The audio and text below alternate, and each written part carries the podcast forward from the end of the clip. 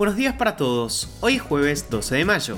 Y les damos la bienvenida a este nuevo episodio con un nuevo resumen de noticias en 5 minutos. Mi nombre es Manuel Carrasco. Y yo soy Jazmín Gutiérrez. Y esto es Primera Parada, un podcast de Publius Group. Nacionales.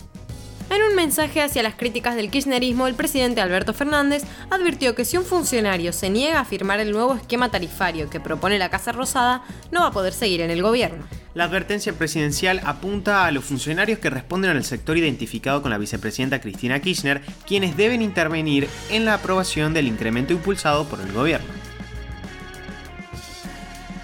comenzó este miércoles el debate sobre la implementación de la boleta única de papel para las elecciones 2023.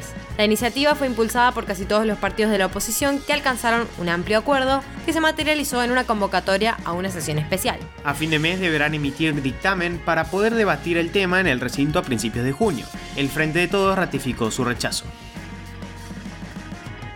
un cártel liderado por un narco bosnio cayó por intentar enviar 165 kilos de cocaína desde el puerto de Zárate hacia Europa.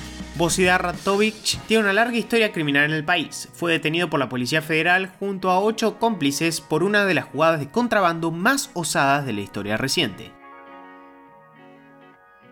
Sin alcanzar un acuerdo con la oposición, el Frente de Todos avanzó con un dictamen que modifica la ley de alquileres, pero no altera los dos puntos más cuestionados por la oposición los contratos de tres años y la actualización anual en base a un promedio de inflación y salarios. No obstante, el oficialismo todavía no tiene los votos para aprobar su proyecto en el recinto y no hay fecha tentativa para su tratamiento.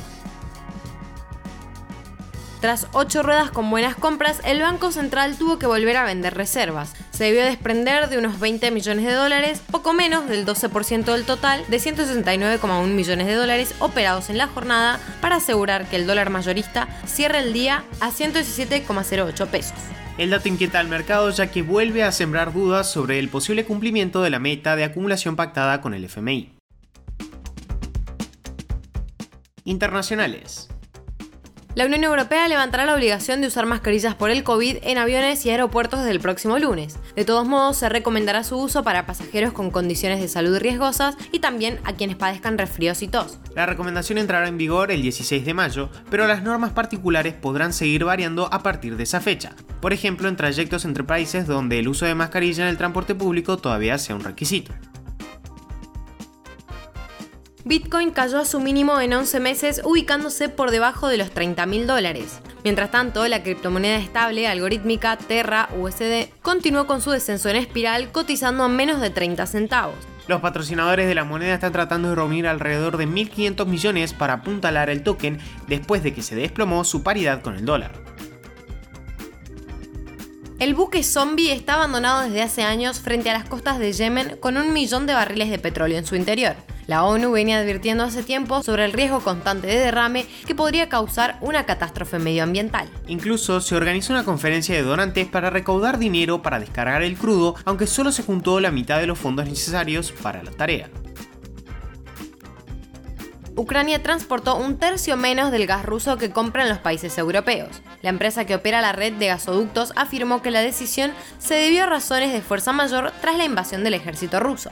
El Kremlin, por su parte, recalcó que Rusia es un suministrador fiable y que cumple sus obligaciones contractuales. El primer ministro británico Boris Johnson dijo el miércoles que alcanzó nuevos acuerdos con Suecia y Finlandia para reforzar la seguridad europea. El acuerdo es de defensa mutua, lo que implica que en caso de catástrofe o en caso de un ataque contra cualquiera de los países, proveerán ayuda a los otros, incluso con asistencia militar.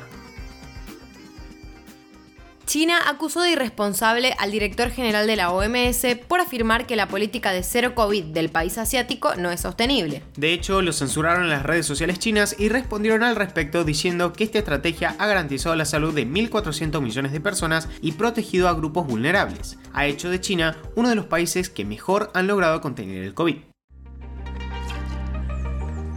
Con esto los despedimos por hoy y los esperamos mañana en el próximo episodio de Primera Parada. Te pedimos que compartas nuestro podcast a tus amigos para que podamos seguir creciendo y llevando nuestras noticias a todos. Envíanos tus comentarios o sugerencias en nuestro Instagram publius-group. Que tengan un muy buen día.